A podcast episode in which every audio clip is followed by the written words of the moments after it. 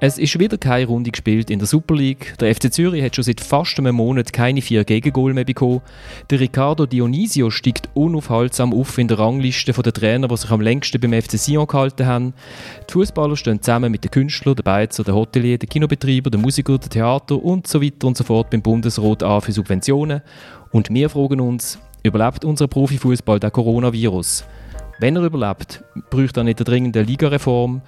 Und wieso schon wieder gibt es eigentlich keine schwulen Fußballer? Und damit herzlich willkommen bei der dritten Halbzeit, einem Fußball-Podcast von Tamedia. Mein Name ist Florian Ratz und ich habe eine großartige Runde bei mir, wie ich finde. Bei uns am Tisch sitzt mit dem Tilman Pauls einer der wenigen Tamedia-Mitarbeiter, der in den nächsten Monaten so richtig echten Fußball erlebt, so mit Schiedsrichter und vielleicht ohne Zuschauer, aber es geht um etwas. Tilman, du weißt, wie privilegiert du bist. Ja, aber so richtig echt ohne Zuschauer. So richtig echt ist es auch nicht. Wie sieht es jetzt eigentlich aus in Frankfurt? Im Moment noch Zuschauer, keine? Äh, Im Moment noch Zuschauer. Ich habe gelesen, in Stuttgart soll heute Abend das Spiel stattfinden, zweite Bundesliga, aber wie es dann Donnerstag aussieht, keine Ahnung. Eher weniger, sage ich jetzt. Eher weniger, ja. Dann ist der Kai Foser da. Kai, unter der Woche hat der FCZ ein Video vom Alain Neff auf Instagram gestellt, wo man sieht, der Alain hat die Vespa, die du schon lange wolltest. Nimmt er die wenigstens amix hinten drauf mit? Neben dem Alain wollte ich nicht hinten drauf äh, sitzen. Der ist mir fast einig, äh, hat mich angeschaut, hat mir gewunken und ist fast in die Mauer reingefahren. Also. aber wenn du hinten drauf sitzen, könnte er ja nicht mehr winken. Ja, aber dann schaut er zurück und will mich anschauen beim Reden. Also das ist mir zu gefährlich. und schließlich ist der Fabian Rauch bei uns. Fabian, du als Berner kannst uns vielleicht verraten, wie das IB bekommt. Also seit Wochen keine Spiel mehr und trotzdem alle drei Tage kommt zuverlässiges Mail, irgendein Spieler hat sich wieder verletzt. Ja, zwei Kreuzbandrisse in zwei Tagen, das muss man zuerst mal schaffen. Das ist ziemlich bitter gelaufen für IB, ja. Aber ich habe irgendwie noch mal gelesen, es ist jetzt eigentlich ein Vorteil, dass nicht geshootet wird, oder? Sie können ihr Lazarett pflegen und dann kommen sie mit voller Kraft. Ich glaube, das habe ich sogar mal gesagt hier im Podcast. Das wäre eigentlich ein Vorteil, dass sie in ein paar Wochen wieder parat sind. Aber wenn es so weitergeht, ja, bringen sie auch nicht mal elf Spieler her, nach der Pause. Bevor wir richtig starten, würde ich euch draußen noch ein dickes Dankeschön sagen. Ihr loset uns nicht nur, ihr schreibt uns auch sehr fundierte Mails und ähm, unter anderem auch aus der ganzen Welt, aus Israel, den USA, Ecuador und so weiter. Und wir haben endlich die 350 Newsletter-Abonnentinnen geknackt. Wir sind sogar schon über 500 und das kann nur eins bedeuten, nämlich Bier her, Bier her, oder ich fall um, ja, hey, Also ich habe es so viel mal angekündigt. Ich bin mir schon vorgekommen, irgendwie der Ankündigungsminister von der dritten Halbzeit, aber jetzt gehen die sechs Flaschen endlich weg. Wir haben ausgelost ähm, unter fast notarieller Beobachtung habe ich äh, mit meinem Computer und einem Zufallsgenerator äh, die Namen herausgefunden. Es bekommen der Rudolf, der Flavors 17, ähm, der Andri, der Franz August, das, der Sven und der Frank äh, werden von mir angeschrieben und bekommen eine feine Flasche drei Königsbier von Kitchen Brew. Und ich danke auch noch ähm, äh, Christoph Zimmer, der gesagt hat, auch wenn ich meine Rechnung verloren habe, dass er mir das, das Bier zahlt. Und sonst ist es von mir gesponsert. Fabio ist ein bisschen neidisch. Leicht diskriminierend ist, dass wir nicht dürfen gewinnen muss ich sagen. Aber du bist okay. ja gar nicht ausgelost worden. Übrigens bist du überhaupt eingeschrieben bei unserem Newsletter. Selbstverständlich habe ich abonniert. Gut. Aber hast du nicht gesagt, dass ein Fabian gewonnen hat? Ähm, Frank, das äh, Florian, Frank, Frank, Franz August. Ja, es sind viel F. Ja. Es sind verdächtig viel, Florian. Verdächtig viel, verdächtig viel F. Wer den Newsletter ähm, auch will bekommen oder sonst einfach will Kontakt aufnehmen mit uns, der kann das unter florian.razatamedia.ch oder via Instagram dritte.halbzeit.podcast. Und äh, damit steigen wir in dieser fußballlosen Zeit ein ins einzige oder das Hauptthema, was es halt gibt. Wegen der Auflagen der Behörden haben Eishockey- und Fußballverband entschieden, die Meisterschaften vorläufig ruhen zu lassen. Dieser Entscheid gilt bis zur Nationalmannschaftspause. Ja, natürlich finden wir es schade, vor allem jetzt äh, nicht mit unseren Zuschauern so Fußballfeste wie gegen eBay und auch gegen Servet davor machen zu können. Das ist das, was eigentlich am schlimmsten ist. Es könnte ruinös sein. Ja, es, äh, der Liga-CEO Claudius Schäfer, der letzte Woche bei uns spontan zu Gast war, oder mir bei ihm, sagt, es könnte ruinös sein. Ähm, also wenn es so weiterläuft, können wir eigentlich in einem Jahr mit der Erstliga noch shooten und vielleicht die IB und Basel bewerben sich irgendwie, weiß auch nicht was, um die Aufnahme in Österreich. Gut, in einem Jahr, wer weiß, was in einem Jahr ist. Äh, Tillmann hat es vorhin richtig gesagt, wir wissen nicht mal, was am Donnerstag ist, wie es weitergeht. Ähm, es ist ein Riesenproblem und vielleicht haben es viele Leute, ich denke, wir alle ein bisschen unterschätzt, was das für Folgen wird haben für uns alle. Also es geht ja nur um Fußball. Wahrscheinlich haben wir das wirklich ein bisschen unterschätzt und jetzt muss man Lösungen finden. Ja. Wir, du, du hast ja gefragt, Claudius, dort spontan äh, Subventionen und dann hat er gesagt, ja. Und es tönt noch auf den ersten Blick, also wenn man die Kommentare unten an Artikel gelesen hat, haben alle gesagt, sind die nicht ganz dicht, keine Subventionen für Profifußballer. Ja, ist ein schwieriges Thema. Also eben, ich meine, wenn ähm, Profiklubs subventioniert werden, dann äh, müssen ja auch andere Konzertveranstalter haben ja die eigentlich irgendwo durch auch ein Recht auf, auf die Subventionen, weil, weil irgendwo durch das, ähm, das Geld jetzt fehlt. Und äh, dort geht es halt auch ums Überleben. Es ist, es ist ja nicht nur der Fußball betroffen. Klar ist der Schweizer Fußball jetzt auch nicht so mit, mit viel Geld gesegnet. Also darum verstehe ich es irgendwo durch. Es gibt Clubs, die wirklich ähm, äh, fast jährlich ums Überleben kämpfen, die auf das Geld angewiesen sind, die auch wenig, also ja, kleinere Löhne zahlen und kleinere Brötchen backen dementsprechend. Also irgendwo äh, kann ich es nachvollziehen, aber ähm, ich glaube, es ist halt dann schwierig, um das wirklich auch umzusetzen. Tilman, du hast äh, unter der Woche, letzte Woche einmal aufgelistet in einem 20.000 Zeichen Artikel, was für Versicherungen der FC Basel alles abgeschlossen hat. Genau. Und äh, welche er nicht abgeschlossen hat? Genau, die einzige, die er eigentlich nicht abgeschlossen hat, ist die für eine Pandemie. Ja, genau. Es gibt, sie haben keine Epidemieversicherung, weil eben sie auch die völlig logische Erklärung ist, wenn man mal zurückblickt über die letzten 100 Jahre, ist es genau, also jetzt bei der, bei der Pest einmal und jetzt ist es gerade wieder da. Und auch selbst dann sagen sie. Also spanische Grippe. Spanische Grippe, ja. ähm, und selbst dann ähm, ja, ist halt überhaupt nicht klar, ob man mit so einer Epidemieversicherung überhaupt abgesichert wäre, weil dann wahrscheinlich die Versicherung kommen würde und sagen, ja, warum? Ihr habt doch ganz viele gesunde Spieler, nur gesunde Spieler und der Gegner hat ja auch nur gesunde Spieler und warum sollen wir uns euch jetzt das Geld zurückerstatten? Also was mir vor allem gefallen hat, ist, dass ähm, der FC Basel gegen einen Vulkanausbruch auf dem Bruderholz versichert ist. Ja, das ist auch wichtig, weil die Wahrscheinlichkeit da doch ein bisschen höher ist als so ein Coronavirus. wer, wer rechnet das aus? Grossartig. Hat IB auch eine Vulkanversicherung, Fabio? Das weiß ich nicht, aber was, was ich bei IB letzte Woche spannend habe gefunden ist, wir haben ähm, herausbekommen, dass sie wieder ungefähr 17 Millionen Gewinn haben gemacht also 2019, das ist ja auf 10 Jahre bezogen, wie ein Jahr vorher, als sie Champions League gespielt haben. Und in diesem Zusammenhang, in diesem Kontext ist es natürlich ein bisschen komisch, wenn er der Club sagt, ja, wir wollen diese Unterstützung haben. Also für IB ist das jetzt zum Beispiel ein Problem. Bei, bei Basel würde man vielleicht auch ein bisschen die Nase rümpfen, aber es gibt auch andere Clubs, sage jetzt Thun, immer wieder das Beispiel Thun, wo es wirklich ums Überleben geht. Und IB und Basel sind auch froh, wenn kein Club-Konkurs geht. Also es gibt halt auch den Gedanken, wo jetzt bei IB ist aufgekommen, ja vielleicht könnte man ja andere Clubs unterstützen. Wir selber haben es vielleicht im Moment nicht so nötig, aber ja. Also IB wird die anderen Clubs unterstützen, habe ich das richtig verstanden? Ja, das Nein. ist ein zweiter Gedanke. Der erste Gedanke ist, dass sie eigentlich den Claudio Schäfer unterstützen bei der Forderung nach Subventionen. Also so sie unterstützen den Liga-CEO bei der Forderung, dass er soll noch jemand anders Geld holen für die anderen. Genau. Mhm. Damit sie weiterhin können Geld verdienen können. Ungefähr so, ja. ja das finde ich einen sehr noblen Gedanke. So ist Marktwirtschaft, oder? Jetzt los. Was ich noch interessant gefunden habe, ist, dass es ja Clubs gegeben hat, auch wenn es ganz wenige sind, die gefunden haben, ja, Zuschauer haben wir eigentlich eh nicht so viel und äh, in unserem Budget macht das gar nicht so einen großen Unterschied. Lasst uns doch Geisterspiel machen. Also die Grasshoppers sind das zum Beispiel gesehen oder das Start Lausanne Uschi. Ähm, und der FCZ soll sich enthalten haben bei der, bei der Abstimmung. Muss man da nicht solidarisch sein, Kai? Ja, ich weiß nicht, ob man jetzt da solidarisch sein muss. Logisch, ähm, ich weiß nicht, wie lange es noch geht. Also ich denke auch, dass es irgendwo durch äh, irgendwann nicht mehr anders geht, als die Geisterspiele auszutragen. Es ist im Moment einfach ein, ein, ein Rauszögern, ein Abwarten. Vielleicht auch die Entscheidung für die Tage immer wieder, aber ich glaube schon, dass irgendwann sowieso wird daraus rauslaufen, dass man halt wirklich die Geisterspiele hat und halt die, äh, ja, die Einbußen muss in Kauf nehmen was ich äh, gelesen habe vom Eishockey, was, wo, ein Gedanke, der mir gar nicht gekommen ist, aber da sind wir Fußballer einfach wahrscheinlich einfacher gestrickt als die Eishockeyaner, die haben einmal ausgerechnet, dass es eigentlich günstiger kam, die Saison abzubrechen, weil man mit einem Geisterspiel mehr Geld verdient, als man mit dem TV-Vertrag einnimmt.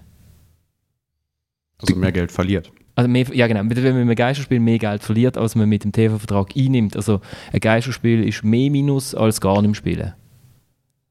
Das sind Ja, also, also es gibt natürlich ein paar Punkte, die da schon noch interessant sind. Ich meine, sie haben kein Europa-Cup in dem Sinn wie im Shoot. Ich glaube, die ersten fünf spielen Champions League Hockey, aber Champions League ist im Eishockey nicht mal annähernd so bedeutend wie im Fußball. Im Shooter die sich viel mehr Fragen stellen bezüglich der nächsten Saison, denke ich jetzt mehr als im Eishockey. Von dem her ist der Gedanke im Eishockey vielleicht nachvollziehbar, im Shooter überhaupt nicht. Und jetzt habe ich allen gesagt, sie sollen das Handy abschalten und dann kommt bei mir ein WhatsApp rein. Entschuldigung. Ich gebe eins von den Bier zurück, die ich gewonnen habe. Aber die gehen davon aus, es irgendwann mal wird geshootet und es wird sicher nicht vor Zuschauern geshootet, oder? Das steht eigentlich jetzt fest. Ja, ich würde schon sagen, also ich, also ich bin jetzt da kein Experte, aber ich glaube nicht, dass es ähm, jetzt extrem wird abflachen. Ich glaube auch nicht, dass das Veranstaltungsverbot in den nächsten paar Wochen jetzt wieder aufgehoben wird. Es würde ja eigentlich irgendwo durch nicht viel Sinn machen, weil ja, es werden immer mehr Leute angesteckt und Gefahr wird ja eigentlich immer größer. Von dem her denke ich schon, dass es ähm, auf das wird rauslaufen, definitiv, ja. Ja, eben, also wenn man sieht, was, was in Italien passiert, in Deutschland wird diskutiert, überall wird es eher noch verschärft. Es ist eigentlich unmöglich, dass jetzt gerade dann wieder der Schritt zurück gemacht wird. Es wird ohne Zuschauer stattfinden, ja. Also ich denke, Prognose zu stellen ist wirklich wie Kaffeesatz lesen. Was am realistischsten ist, ist wirklich, dass sie nach der Nationalmannschaftspause in leeren Stadien weiterschuten und irgendwie das Prinzip Hoffnung haben, dass es dann vielleicht besser wird Ende April, Anfang Mai, wenn die Temperaturen steigen. Was wirklich sehr schwierig zum Voraussagen ist, was noch eine andere Diskussion ist, die in Italien im Moment geführt wird, da hat ja der äh, Präsident der Spielergewerkschaft hat ja einen Brief geschrieben dem Sportminister, äh, viele Fußballer machen sich Sorgen. Und wenn dann diese Dimension irgendwann kommt, dass dann vielleicht Spieler in Streik treten, dass, dass jetzt der Sportminister jetzt in Italien entscheidet, fertig Serie A, es ist gefährlich für alle Beteiligten, das ist dann nochmal eine ganz andere Dimension. Also da reden wir dann vom, definitiv vom Abbruch vor der Saison. Also sie machen sich Sorgen vor der engen Andeckung. Sie machen sich Sorgen genau von der engen Manndeckung und die Italiener spielen ja ein bisschen enger vielleicht. Da möchte ich übrigens noch am FC Luzern ähm, gratulieren, weil der FC Luzern hat gegen den FCZ ein Testspiel gemacht und ich habe mir die Goal angeschaut. Der FCZ hat 5-0 gewonnen und tatsächlich, also die Verteidigung vom FC Luzern hat er zwei Meter Abstand immer eingehalten. Corona-konform. Ja, genau, hat sich also im Bundesamt. Es gibt viel mehr Goal, wenn man, wenn man die Liga so shootet. Grossartig ist ja, dass Spieler am Anfang aneinander vorbeilaufen, einander nicht die Hand geben und weiss nicht, nach einer Minute enger Zweikampf. Kann mir niemand erklären, ob das wirklich sinnvoll ist, aber wird so sein. Nur schnell, ich war gestern beim Handball, wo es auch so war, wo man sich am Anfang nicht abgeklatscht hat, weil, wegen zu viel Körpernähe und dann geht's los und dann wird Handball gespielt. Und, und dann, sobald man schwitzt, tut man sich abtrocknen, genau, oder? genau so ist es. Ja, okay. Ähm, also die Spieler haben Schiss, dass sie, eben, dass sie sich anstecken während dem Match oder während dem Training. Offenbar, man weiß es halt nicht, wie es weitergeht. Und der äh, Damiano Tomasi, heisst der Präsident der Spielergewerkschaft, ehemaliger Fußballer, hat einfach gesagt, es gäbe viele besorgte Fußballer, die nicht genau wissen, was passiert hier eigentlich. Ist das nicht gefährlich, wenn wir hier noch shooten, wenn alles abgesagt ist? Und das ist auch ein Punkt, wo ich vorher gar nicht überlegt habe. Das ja auch Fußballer, natürlich machen sich die auch Gedanken. Und wenn das so ist, dass sich die Sorgen machen, ist das nochmal eine neue Dimension, denkt mir. Ich kann mir vorstellen, dass man eigentlich wahrscheinlich jetzt müsste sofort um, äh, auf eine Sommermeisterschaft umstellen, weil der Virus wird sich im Sommer verkrümeln und im Oktober steht er wieder vor der Tür und sagt, alle zusammen und dann kann man genau das gleiche Spiel wieder anfangen, oder? Ja, unter Umständen. Vielleicht gibt's gibt es dann schon Impfstoff und ähm, ja, ich glaube, die zweite Welle wird vielleicht nicht so groß sein wie die erste, aber eben, keine Ahnung, also ich bin kein Experte. Also, so, so hat doch mal deine Videokolumne geheißen, oder? Keine 20 Ahnung. Minuten. Wie? Keine Ahnung, ja genau. Aber das war ein guter Spruch von dir, wo eigentlich, äh, ich weiß nicht mehr, welcher Trainer das es gesagt hat, der Klopp oder der Nagelsmann, wir fragen den Virologen auch nicht, wie wir sollen taktisch shooten. Und wenn mir persönlich stört, so wird nicht geshootet und es scheisst mich auf, Pendeutsch gesagt, aber es gibt jetzt nur mal Leute, die das besser können beurteilen können und ich finde, in diesem Fall hier muss man, sollte man auf die Leute hören, auch wenn es noch so unverständlich ist, dass man nicht darf shooten und gleichzeitig sind Züge übervoll und Bahnhöfe übervoll, aber irgendjemand muss die Entscheidungen treffen, denkt mir, und da sollte man sich daran halten, die Entscheidung, wo sich die Leute etwas überlegen. Gehe ich mal davon aus. Vielleicht Ja, hat man bin doch ich- wieder eine Vespa gehabt, oder? Wegen dem Pendeln. mit einer Vespa, ja, oder, oder mit einem Velo noch besser. Einen dicken Schal anlegen mit dem Velo durch die Stadt düsen. Ist immer das Beste. Aber du hast etwas anderes wollen sagen, Entschuldigung. Ja, nein, ich sehe es gleich wie der, wie der Fabian auch. Eben. Es ist, ähm, ich glaube, die Behörden machen ihren Job und die machen den wahrscheinlich gut und die überlegen sich etwas und man muss einfach alles dafür machen, dass sich der Virus nicht irgendwie äh, extrem da ausbreitet, weil ich sage, ich sage, es ist jedes Menschenleben ist schlussendlich wichtiger als ein Fußballmatch und ähm, wenn jetzt da sich irgendeiner oder mehrere Leute an einem Fußballmatch anstecken und dann vielleicht eine, zwei daran sterben, macht für mich der, macht der Schritt eigentlich schon Sinn. Aber ähm, natürlich ist es ärgerlich für alle Beteiligten, für alle Sportfans. Aber ich glaube, es ist äh, schon der richtige Entscheid da. Also man kann in, in Mühlhaus, äh, relativ nah vor der Grenze von Basel, ist am letzten Wochenende ein grosser religiöser Anlass gewesen. und dort haben sich ja mehrere Personen angesteckt. Oder? Also das ist schon nicht einfach nur Hafenkäse, äh, wenn man sagt, ja, vielleicht Veranstaltungen über ein paar hundert Leute sind nicht so sinnvoll. Aber eben ist es ja völlig skurril. Logisch müssen die Behörden das entscheiden, aber was bringt es, wenn die einen Behörden so entscheiden, die anderen so? Also eben, wenn in Frankfurt am Donnerstag gespielt wird, sind da 50.000 Leute im Stadion von denen ein paar tausend wieder zurück nach Basel fahren, wo überhaupt nichts mehr stattfindet. Also was bringt es dann? Und im Handball ist noch, habe ich, hab ich gelesen, jeder Club hat eine andere Regelung, weil jeder Kanton sagt, ja, das ist bei uns, der Coronavirus ist von Kanton zu Kanton unterschiedlich und die einen haben irgendwie dürfen 500 Leute drin haben, die anderen haben irgendwie müssen bei 85 abklemmen. Also, wie viel hat es beim RTV gehabt, Hop RTV? Ähm, offiziell 150. Also wie immer? Genau, und aber die, ich sag mal, die Einlasskontrollen in, nach der Halbzeit waren nicht mehr ganz so strikt wie am Anfang, sage ich mal. Der, der, der Hauptzuschauerschnitt der Handball-Liga hat ja übrigens einen Berner Club ähm, BSV Bern und die haben, glaube ich, jetzt auf 925, wenn ich die Diskussion richtig mitbekommen habe, Zuschauerzahl begrenzt vom nächsten Heimspiel, vielleicht sogar gegen Basel. In, in, Basel wären es 200 wären zugelassen gewesen, da wäre die Grenze ja. gewesen gestern. Und wie, wie viel hat der RTV normalerweise? Schon mehr als 150, oder? Ja, ja. Also es waren schon weniger Leute in der Halle. Okay. Äh, ja gut, also wir lassen den Coronavirus mal so ein bisschen umschwirren. Wir sitzen hier übrigens im 2 Meter Abstand. Ich darf noch etwas zum Coronavirus sagen? Ich habe ja, gestern Abend äh, Serie A schauen, Juventus Inter Mailand. Geisterspiel und es ist schon krass, wie anders das Fußballspiel zum Schauen ist. Ähm, jeder von uns war schon im Testspiel, gewesen, weiss wie die Ambiance ist, weil es kennt nicht so viele Zuschauer hat. Basel oder, sind oder, auch schon beim Meisterschaftsspiel im leeren Stadion gesessen. Genau. Oder, bei GC ist jedes Spiel das Geisterspiel nahezu. Aber es ist schon, es ist schon ganz anders, vor allem, du, es ist eigentlich noch lustig, wo du hörst nicht alle Stimmen, du hörst von mir aus der Ronaldo reden, der Goalie, der Kommandos gibt, der Pass hörst, also wie, wie, wie er vom Fuß weggeht, der Ball. Jetzt ein Match, das ist ein recht intensiver Match, das hat mich noch erstaunt. Aber es ist nicht jeder Match Juventus gegen Inter, wo, wo sie so aufeinander losgehen vielleicht. Und es verändert den Fußball extremstens und wir sollten uns auf das einstellen. Also ich kann etwas dazu sagen. Ja, ich, ich gebe Fabian irgendwo durch schon recht, es verändert den Fußball vielleicht schon ein bisschen.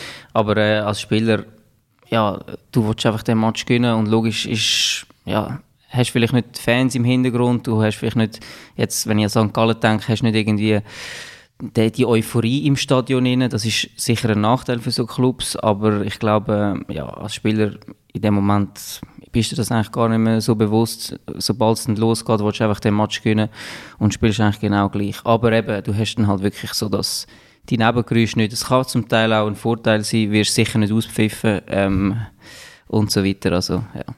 Es ist eigentlich wieder ein bisschen ein Vorteil für die grossen englischen Clubs, oder? Weil die haben ja ihr Publikum so still bekommen, dass man es gar nicht merkt, dass es voll ist. Gut, die sehen ja auch aus im Moment in Champions League. also kommen, wir, gehen, wir gehen doch zum nächsten Thema. Jetzt ist irgendwie einfach der Moment, wo ich, wo ich mich bereit fühle, wo ich ja, wo ich das Gefühl habe, ja, ich will mich nicht mehr verstecken. Sicher auch, dass ich für meinen Sohn kann ein, ein Vorbild sein und ihm kann zeigen, dass, ähm, dass es andere Lebensformen gibt und dass jede Lebensform, die man wählt, dass die völlig okay ist. Über das Wochenende bzw. vor dem Wochenende hat sich der Kurdin Orlik geoutet, dass er homosexuell ist, der erste aktive männliche Spitzensportler in der Schweiz, Schwinger ähm, äh, hat sich das sehr lange überlegt, hat das, ähm, wie ich finde, extrem gut gemacht. Ähm, wir haben im Magazin von Tamedia ist eine sehr schöne Geschichte von Christoph Gertz drüber, auch wie dass er sich das überlegt hat, warum dass er sich überlegt hat, jetzt ähm, an die Öffentlichkeit zu gehen.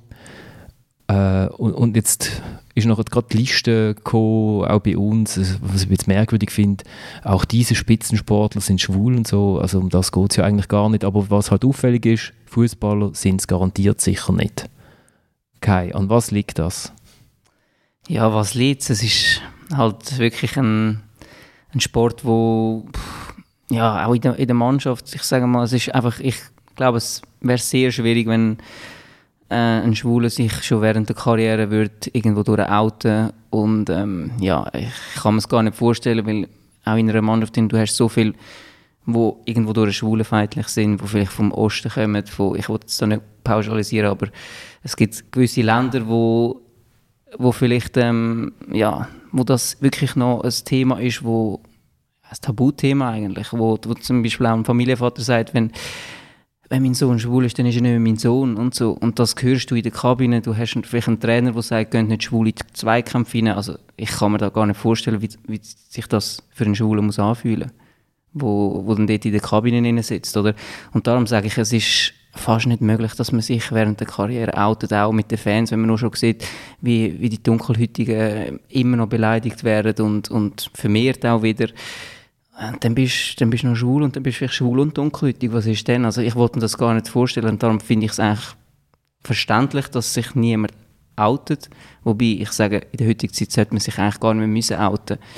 Das ist einfach, nur schon das Wort ist für mich negativ behaftet. Ich sage einfach, warum muss ich, ich muss doch nicht wissen, was der andere die in seinen eigenen vier Wände macht, mit wem jetzt der ja, ein bisschen mehr macht und ich muss mich auch nicht äh, erklären, was ich gerne habe und dies und das. Oder wieso muss das jemand haben, der homosexuell ist? Muss, muss ich auch einen outen, der asexuell ist? Muss ich einen outen, der bisexuell ist? Ich verstehe das Ganze nicht.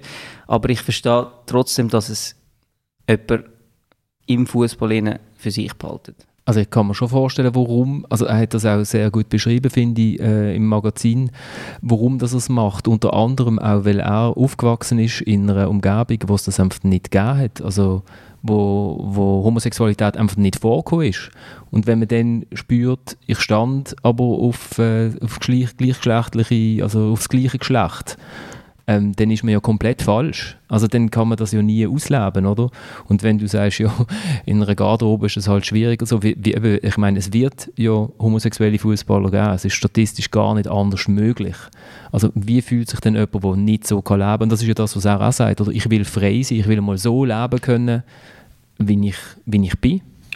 Aber ist nicht eigentlich das Wahnsinnige in dieser Geschichte, die ich wirklich sehr schön geschrieben gefunden habe und äh, Riesenmut vom, vom Orlik, aber dass das so Schlagzeilen wirft, jetzt aus meiner Sicht, ich meine, für mich ist das völlig, ich habe kein Verständnis dafür, dass das dermaßen viele Leute so interessiert, wie, wie es der Kai gesagt hat, es ist doch völlig normal, wenn jemand schwul ist oder eben auf Männer steht, also who cares? Ist meine ganz persönliche Meinung und wahrscheinlich eure ja, da sind wir uns aber vermutlich einig, ausnahmsweise hier im Podcast. Und, und, der Kai hat natürlich recht im, im Fußball. Also ich, ich weiss, ich bin ja schon länger im Geschäft beim Fußball wie dir auch. Ich habe einen Spieler kennt, der in der Super League gespielt hat, der schwul ist und einen, wo, der hat es auch gesagt mir und einen, wo, wo, was, wo ich so ein bisschen geahnt habe, was, was später ist rausgekommen.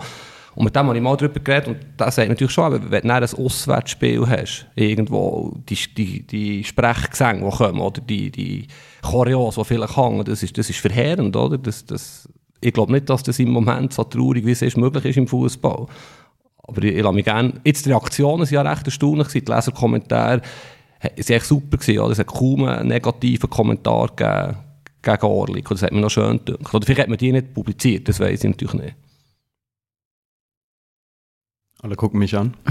Damit du auch mal etwas ich, sagst, ja. deine Spur ist so leer. Ja, nein, ich, ich, ich finde es ich auch schwierig. Ich, ich verstehe einfach nicht genau, warum im Fußball niemand den Mut findet, das zu sagen, öffentlich dazu zu stehen, auch zu sagen, hey, ich will frei sein, ich will so leben, wie ich leben will. Ich weiß, logisch ist es sicher eine, eine ultraschwere Entscheidung und alles, was dann da kommt von Fanseite, überall die Kritik. Aber ich verstehe einfach nicht, warum, keiner den Mut findet und es mal sagt. Also ich meine, es hat jetzt genug Beispiele in anderen Sportarten gegeben. Klar sind die vielleicht nicht so beachtet wie, wie der Fußball, aber wo das eigentlich gut aufgenommen worden ist. Und ich, es kommt dann logischerweise auf den Namen an, aber wenn sich, oder wenn sich halt ein großer Spieler mal, der, der irgendwie gar nicht mehr sich beweisen muss, den Mut hätte, um zu sagen, ja, so ist es, findet euch damit ab, es gehört einfach dazu, es ist normal. Ja, machen wir doch ein fiktives Beispiel. Sagen großer Spieler. Cristiano Ronaldo. Stell dir mal die Reaktionen vor. Ja, er wäre jetzt vielleicht wirklich, wie du sagst, so groß, dass er über der Sache könnte stehen vielleicht. Aber dann hat er ja quasi 20 Jahre all, alle belogen, mehr noch die Auswirkungen für ihn, für sein Leben. Es ist wahrscheinlich für uns wirklich nicht vorstellbar, was das alles mit sich würde bringen, oder? Nein, ich kann es mir logischerweise auch nicht bis ins letzte Detail vorstellen, aber... Und eben schlimm ist, dass du wahrscheinlich in jedem Interview noch darauf angesprochen wirst und, und irgendwo durch das Thema ist dann nachher omnipräsent irgendwo durch. Das ist ja schlimm. Ich finde, das Schlimme ist einfach, dass die Gesellschaft noch nicht so weit ist, dass man einfach kann sagen schwul, asexuell, bisexuell, egal, das wollte ich gar nicht wissen, behaltet es für euch und wenn ihr es sagen dann könnt ihr es sagen. Aber eben, Gesellschaft ist einfach noch nicht so weit. Das ist noch nicht einmal das Problem vom Fußball. Gesellschaft ist nicht so weit. Gesellschaft ist auch nicht so weit, dass ich kann sagen ja, egal ob schwarz, ob äh, was auch immer für eine Hautfarbe, wir, es sind alle gleich. Das, sind auch, das sieht man im Fußball auch. Die, jede Woche irgendwelche rassistische Bemerkungen überall und das ist einfach das Problem von der Gesellschaft und ich sage nicht unbedingt das Problem vom Fußball ob jetzt einer sich outet, wenn er schwul ist oder nicht, das ist jedem seine eigene Entscheidung, sage ich. Und ich verstehe die, die es nicht machen, ich verstehe auch die, die es machen. Das Schlimme ist einfach, dass man sich überhaupt heutzutage noch muss outen muss.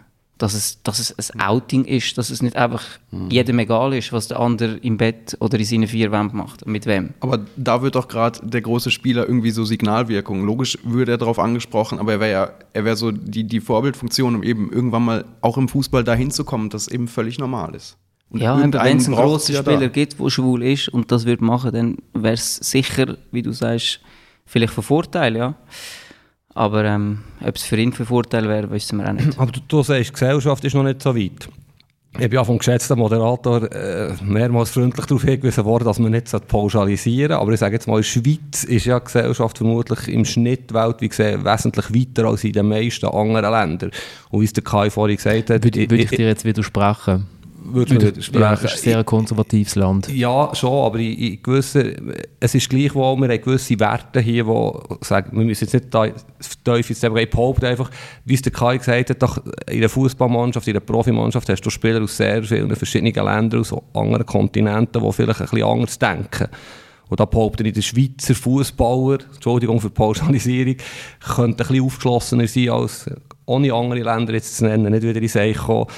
Und, und, das ist ja der Punkt, dass sogar hier offenbar so ein Problem ist, wie es in anderen Kontinenten, in anderen Ländern, für einen Fußballer, der das machen würde. Darum äh, komme ich jetzt auf den, auf den Kai zurück und sagt, ja, warum ist das ein Problem vom Fußball? Weil der Fußball verkauft sich ja ähm, ja nicht nur durch das, dass er Werbung für, sympathische Feriendestinationen wie Katar äh, oder Ruanda macht in der Premier League und in Frankreich, sondern er sagt ja, wir bringen Menschen zusammen, wir bringen die Gesellschaft weltweit vorwärts. Und natürlich hat der Fußball, wenn er sich so verkauft, ähm, eigentlich die Pflicht, ähm, so eine, eine, offene Gesellschaft vorzuleben. Und das funktioniert aber offensichtlich nicht. Und dann kommt man zu dem schönen Begriff von toxischer Männlichkeit, wo nicht wo ja nicht heißt, dass äh, jegliche Männlichkeit äh, irgendwie giftig ist oder so, sondern dass es einfach nur der starke, äh, omnipotente, heterosexuelle Mann ist, der sich die Gesellschaft daran orientiert und wo sich offensichtlich eine Mannschaft daran orientiert. Oder? Und dann, äh, wenn du bist bei FCZ, FCB, es hat zwar in letzter Zeit abgenommen, aber das ist ja irgendwie jahrelang immer gesehen, alle Basel sind schwul, oder? Bis Basel ja. mal haben singen, alle Basel sind schwul, dann, dann hat es mal aufgehört. Aber ähm, ja, also, ich sage einfach, es, logisch müsste, könnte der Fußball ja, oder Clubs oder die Spieler äh, Vorreiter sein und vielleicht äh, da, zu dieser Enttabuisierung beitragen. Das Problem ist eigentlich, es ist ein Leistungssport und auch als Spieler, äh, du denkst an deine Leistung, du denkst an den nächsten Vertrag und wenn jetzt du da irgendwo mit in deiner Karriere kommst und sagst, hey, übrigens, ich bin im Fall schwul, also ich weiß nicht, ob das eine gute Auswirkung hat für deine Karriereplanung. Das wird wahrscheinlich jeder Berater ab, abraten von dem. Ähm, weil vielleicht kommst du den nächsten Vertrag nicht mehr über oder musst den Verein wechseln, musst das Land wechseln, keine Ahnung, was da alles auf dich einprasselt und will das ein Spieler auf sich nehmen. Wo einer sagt, ich bin jetzt der Pionier, ich bin der Winkelried, ich gehe vorne weg, ich nehme alles auf mich und die Hinteren haben es nachher äh, vielleicht einfacher. Ja, es wäre schön, wenn das einer könnte, aber ähm, ich sage einfach, es ist sehr schwierig schwierig bis unmöglich im Moment, das sehe ich auch so.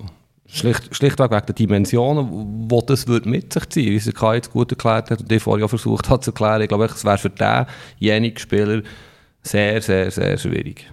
Ähm, Fabio, du hast äh, gesagt, du äh, kennst einen Spieler, äh, also einen ehemaligen Spieler, wo, wo du weißt, dass er schwul ist. Ich äh, weiß auch äh, von einem ehemaligen Nationalspieler. Ähm, die Frage ist äh, einfach auch, was hat das für Auswirkungen auf, aufs Leben von jemandem? Und äh, es ist einfach, das ist total krass. Also das geht halt wirklich von, das geht dann wirklich zu ähm, Freundinnen, die man irgendwie muss äh, organisieren damit man dann bei irgendeiner Award Night nicht, nicht allein dort steht äh, und sich ähm, irgendwie im Ausland in Clubs treffen äh, wo man die Hoffnung hat, dass man nicht, dass man nicht erkannt wird. Das ist, äh, das ist auch nicht leistungsfördernd. Also weiss ich jetzt von, von diesem Beispiel, der, der hat extrem darunter gelitten und hat, äh, auch wo er, wo er keine gute Zeit gehabt hat, sind dann auch logischerweise die sportlichen Leistungen halt auch nicht gut gewesen. Also das ist also, äh, wahnsinnig brutal.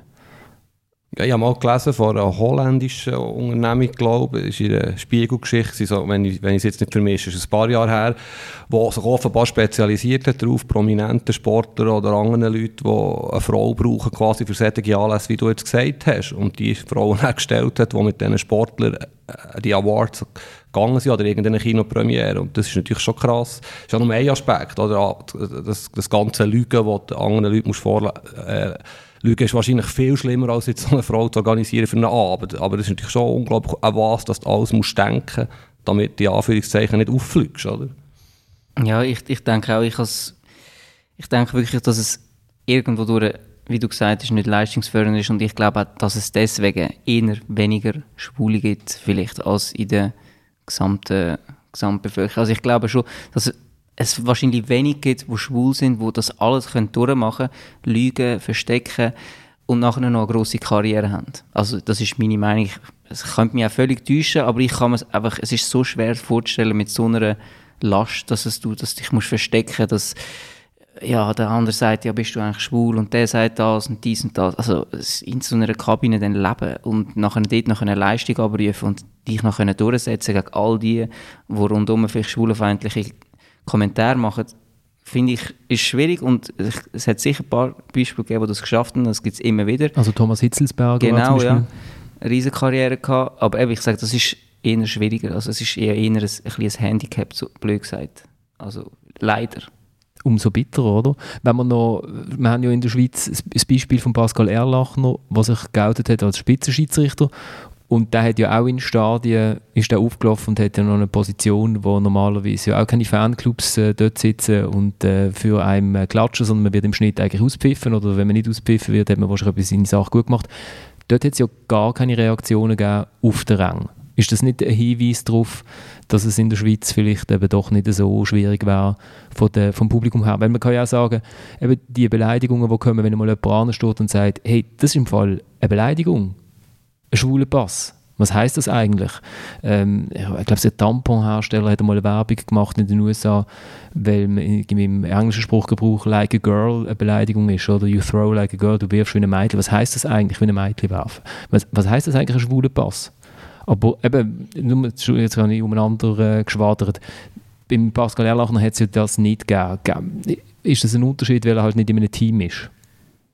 Also eben mir in dem Fall auch die, die Reaktionen vom Publikum eigentlich Mut gemacht und andererseits habe ich immer so die Aussagen von, von Benjamin Cololli im Hinterkopf, der sich da relativ direkt danach geäußert hat, gesagt hat, er würde hoffen, äh, dass er keine homosexuellen Mitspieler hat und es wäre ja auch ein Problem, weil man müsste ja nach dem Spiel duschen und also es ist halt eben, wo wir dann wieder dabei sind, wo eigentlich die Vorurteile so sind und ich, das, was man nicht pauschalisieren kann. Und eben einerseits macht es Mut, dass, die, dass es äh, den Zuschauern, glaube ich, völlig egal war und es völlig normal abgelaufen ist, aber dass dann eben trotzdem man sieht, dass bei gewissen Spielern einfach so eine Dummheit einfach vorherrscht, die, die, die Ansichten, dass halt doch schwierig ist. Also er, ja. er scheint sich für äh, äh, äußerst attraktiv zu halten, zumindest, oder?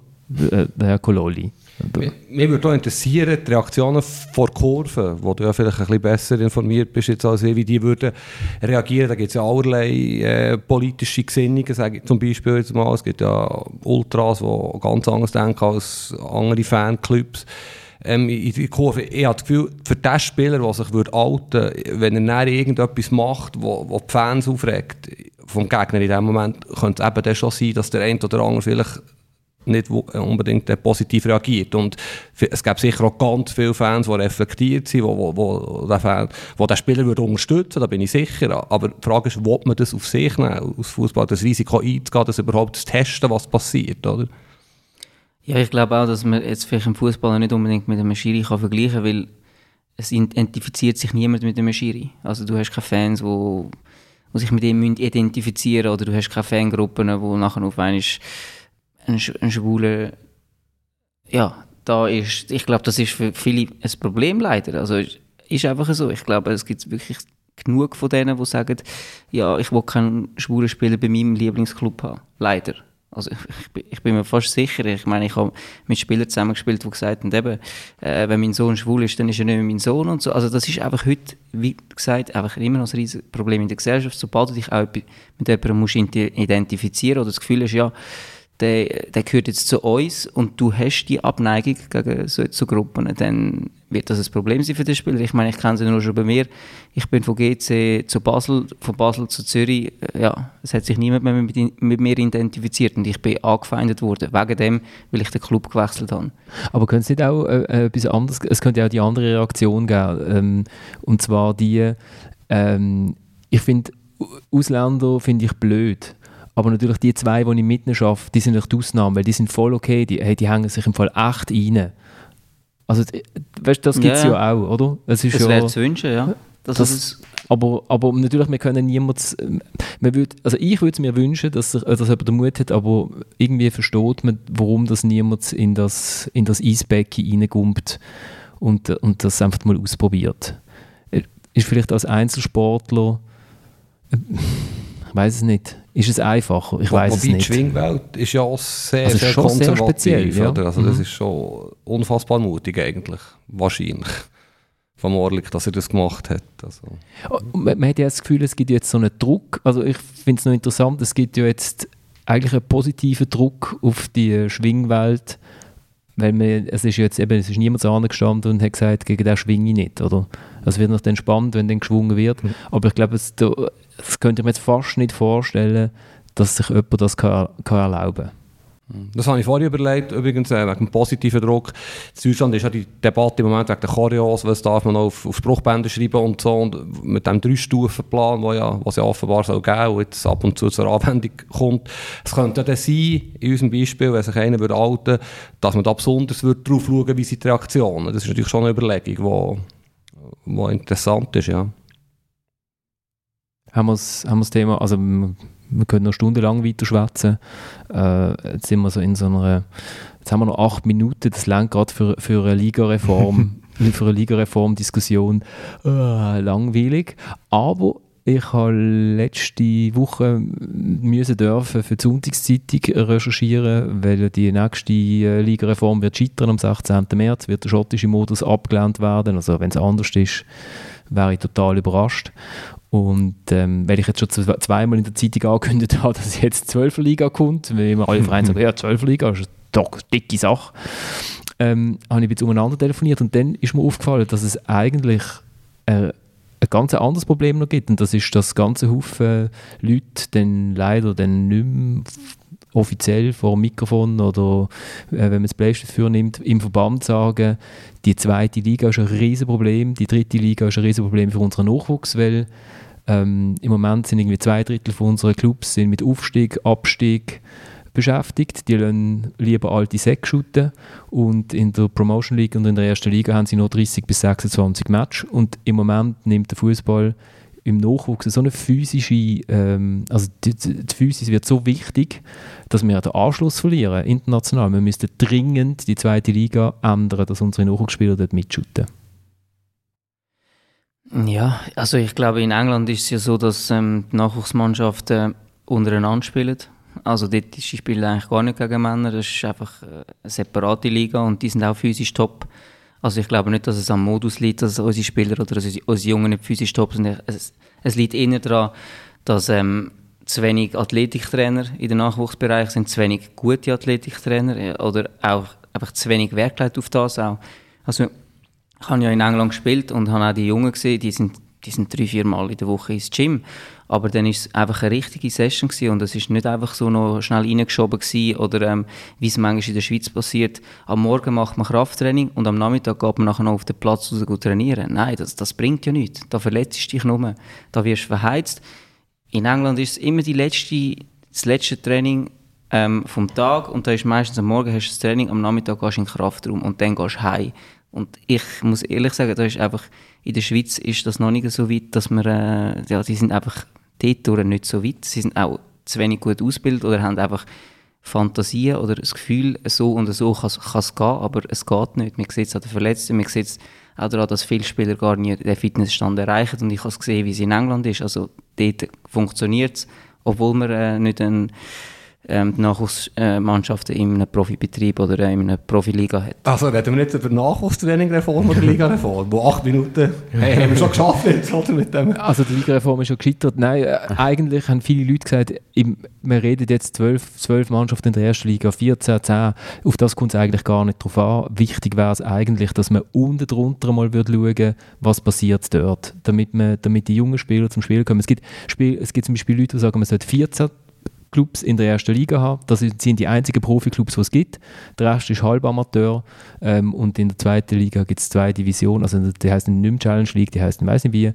Gibt es zwei Divisionen und dort spielen noch die besten Nachwuchsteams mit. Aber das ist nicht das größte Problem, wenn wir bei Liga-Reform sind, der Modus mit 14 Teams. Das wäre auch noch spannende Idee. Aber wie spielst du da? Der 26 Matches und dann, eben, äh, darum ist im Moment die 10er Liga mit 36 Spielen ja, ich sehe keinen anderen Modus, der ähnlich gut ist im Moment. Man könnte sagen 11er, 11er Liga und dann hast du nachher einfach 40 äh, Spiele statt 36 und dann hat ja die Challenge League 40 Spiele und dann könntest du vielleicht sagen, okay, die zwei besten Nachwuchsmannschaften könnten noch oben mitspielen, aber eben nachher die anderen Nachwuchsmannschaften dann sind einfach irgendwelche Nachwuchsmannschaften bevorteilt. Schweizer Sonderfall, die einzige ja, es ist, es ist einfach sehr schwierig. Also, sehr schwierig. Und ich, den Punkt mit zu wenig Spiel sehe ich nicht, weil du kannst auch gut arbeiten, wenn du kein Spiel hast und vor allem im, im Juniorenbereich ist es so wichtig, dass du auch ähm, trainingsfreie oder spielfreie Wochen hast, wo du einfach wirklich nur an der Ausbildung kannst arbeiten und nicht immer nur das Resultat, Resultat. Ich glaube, man, man kann die Jungen auch verheizen, wenn man, wenn man schon mit, mit 17 irgendwie 36, 40 Spiele dabei hat. Also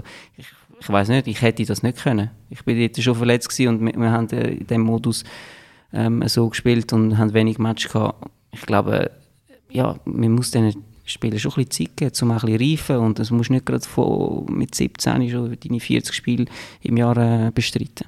Hast du nicht das Gefühl, bei deinen Telefon- oder Hintergrundgesprächen, oder ist auch das, was ich höre, schlussendlich geht es schon eher noch ein bisschen um das Geld, so unromantisch wie das tönt, und nicht unbedingt um einen Nachwuchs, oder? Das ist Eben so genau. der entscheidende Punkt. Oben geht es ums Geld und der Verband sagt, Jungs, wir haben jetzt noch eine Nationalmannschaft, der Pierluigi Dami hat ja mal ausgerechnet und gesagt, für vier Jahre haben wir noch kein Problem mit einer Nationalmannschaft, aber nachher müssten wir schon langsam mal schauen, dass wieder irgendwie etwas nachkommt. Und das ist halt das, das ist die Sicht vom Verband. Und die Sicht von der Liga ist, ähm, wie viel Franken muss ich ausgeben für den VAR, wenn wir mit zwölf shooten. Also IBE hat da eine sehr schöne Rechnung, oder, was sie verschickt haben. IBE läutet auch ähm, regelmäßig Clubs in der Challenge Liga und wirbt jetzt total für die Zerner Liga. Ähm, es ist sehr interessant, dass man kämpft ein bisschen alle gegen alle. Äh, aber ich habe das Gefühl, dass, dass, dass, dass eigentlich, dass man wirklich müsste darüber diskutieren, dass man mal wirklich alles anschaut, das passiert nicht. Das ist jetzt irgendeine eine Arbeitsgruppe gegründet worden, ähm, Verband, also in, wo alle Kammern vorkommen, also Profiliga, Erste Liga, Amateurliga, wo man mal von der, von der Challenge League bis zur fünften Liga anschaut, was braucht es eigentlich noch für Ligen? Weil es sind ja immer so Ligen reingeschoben worden und es ist immer gesehen, damit Profiklubs nichts verlieren. Oder? Also zuerst die Promotion League, äh, die Zweitliga Interregional ist eingeschoben worden, damit, damit die Amateurclubs nicht verlieren, wenn, wenn man die Nachwuchsteams einbaut. Es ist immer darum gegangen, dass irgendwie die Clubs nicht verlieren, aber wer das, die Ausbildung gewinnt, für das hat man irgendwie wenig geschaut. Ich bin, bin erstaunt, das ist ja vor ein paar Jahren schon mal darüber diskutiert worden, über, über Modus und so, dass es irgendwie nie ein Thema war, vielleicht habe ich es einfach nie mitgekriegt, aber dass eben das irgendwie völlig außen vor gelassen ist, was eigentlich mit dem Nachwuchs passiert dadurch es wird immer wieder so andiskutiert und nachher sehen natürlich dann Challenge die Clubs wie Wiel äh, oder äh, Kriens oder auch Winterthur äh, sagen ja dann, ja, was zerfledert und eigentlich wollten wir ja die, die Spieler ausgelehnt bekommen von der Super League und dann shooten die mit eigenen Teams bei uns in der Liga mit. Aber ja, ich wollte sagen, von welchem Alter reden wir von Spielern das Problem da? Ist, das Problem ist, äh, es hat mal eine Zeit gegeben, so Chaka, Shakiri, das Zeitalter, wo man das Gefühl hat, U21 braucht es eigentlich gar nicht mehr. Der FC Aarau ist dort ja vorausgegangen und hat sich gerade aufgelöst. Äh, keine gute Idee gewesen. Ähm, wo man das Gefühl hat, eigentlich die besten Spieler von der U18, die hüpfen direkt ins erste Team. Und jetzt stellt man fest, die Physis wird so viel wichtiger im Moment, dass der Sprung nicht mehr gelingt. Also von der U18 direkt in die erste, ins erste Team, auch schon in der Challenge League, ist schwierig. Und äh, ins Ausland sowieso. Und da wird die U21 oder vielleicht ist es eine U23 wieder wichtiger, dass die Spieler brauchen den Zwischenschritt. Das ist festgestellt. Das, ist, das, wird, das bestreitet eigentlich niemand. Das ist interessant. Aber man weiß nicht, wo mit diesen Spielern. Tut man eine U19 gründen und spielt eben dann wie in England einfach Nachwuchs. Aber dann sagt äh, die Liga und Verband, das kostet uns, also beziehungsweise sagt die Liga, das kostet uns zu viel Geld. Oder macht man eine U23 und lässt sie in der Challenge League mitshooten. Aber da reden wir von IB und Basel, die wahrscheinlich in der Challenge League würden mitshooten U23. Ja, die Besten halt So wie in einfach, Spanien, Ja. Barca Real, wo ihre, ja. Genau. Ja. Ja, sicher. Die zwei, haben drei Besten. was haben denn, ja. Vielleicht, vielleicht schafft es einmal FC Zürich, vielleicht schafft es einmal GC, haben früher auch sehr gute Junge ja, ja, gehabt. stimmt. Drei Mannschaften vielleicht. Ja. Aber ja, es ist sicher nicht att- attraktiv für die, für die Challenge League, dann, weil du spielst dann einfach äh, gegen die Teams vor leeren Rängen. Also ich meine, ich habe das auch in Amerika gesehen, da haben wir auch gegen zweite Mannschaften gespielt. Es hat, äh, blöd gesagt, hat es jeden angeschissen von den von der, von der Profis, dann gegen die zu spielen. Weil es sind alles Junge, sind giftige, gehen, äh, hast keine Zuschauer, nichts. Ähm, ja. Ticino Rockets im Also es macht oder? die Challenge League sicher nicht attraktiver, wenn du gegen die 21 Mannschaften spielst noch. Also was passiert konkret, Florian? Was hast du gehört? Also am 16. wird das abgelehnt. Wir sind eh alle im Corona-Schock, weil sie dann müssen beschließen, dass es mit Geisterspiel weitergeht, höchstwahrscheinlich. Für den schottischen Modus, ähm, was soll ich nochmal schnell erklären? Tilman, du kannst uns sicher nochmal schnell erklären, der schottische Modus. Der schottische Modus ist zwölf Mannschaften. Ja. Irgendwann mal aufhören, Genau. Meisterschaft und was, darf ich, Playouts, Abstiegsrunde, Playdowns. Fängt Weißt an, doch auch dann hört man mal auf. Nein, Genau. wir shooten 33 Runden, äh, alle gegen alle. Das heisst, man hat gegen ein Team zwei Heimspiele und nur ein Auswärtsspiel oder umgekehrt. Und dann wird für die letzte Runde wird die Liga teilt, sechs oben, sechs unten. Und dann gibt es nochmal fünf Matches in der Finalrunde und in der Abstiegsrunde. Ist echt noch schmuck, ich persönlich finde den Modus, wo IBE, Basel, St. Gallen möglichst viel gegeneinander spielen, eigentlich der beste Modus. Also sie shooten nicht mehr gegeneinander. Möglichst viel. Ja, eben, mir könnte man sogar noch einen Schritt weiter gehen. Das, Mhm, Aber ich meine, der FC Thun sagt, das ist mega lässig. Da haben wir zweimal IB auswärts, einmal daheim, nachher müssen wir in der Abstiegsrunde. Genau. Jawohl. Also, das kann man vergessen. Äh, und wir, haben, wir sind schon wieder am Überziehen. Ähm, wir haben ja, für das es nicht geshootet wird, haben wir wahnsinnig viel zu besprechen. Das nächste Mal machen wir eine Spezialausgabe. Der Fabu äh, freut sich schon. Wir schwätzen über Fußballspielende Frauen. Wir haben dann auch jemanden, der rauskommt als Gast. Äh, Zeraina Dagen vom SRF, wo dort Redaktorin ist. Beim SRF, man muss das immer sagen, wenn man Leute vom SRF einladet, dass sie beim SRF arbeiten, weil das SRF so sonst nicht lässt. Ich freue mich sehr drauf. Darf ich noch etwas sagen? Das kannst du jetzt Unbedingt. noch rausschneiden, wenn es äh, übertrieben ist. Ja, Aber ich mir wahrscheinlich auf- Schalt ja, gerade ab. einmal wieder einen guten Spruch äh, gelesen. Magst du Frauenfußball? Die Antwort war beides. Ich komme gar, nicht- ich weißt gar nicht raus. ich schneide es raus. du ich gerade am Schluss. Nein, ich höre es drin. Als Anteaser. Wir wir wissen aber, warum das der zu. Woche wir, wissen, brauchen. wir wissen, warum das der Fabu nächste Woche auch dabei ist. Oder? Ja, irgendwann muss ja die Harmonie vielleicht ein bisschen brechen. Genau. Und, äh, also eigentlich nicht, aber du machst es dann halt einfach. Gut.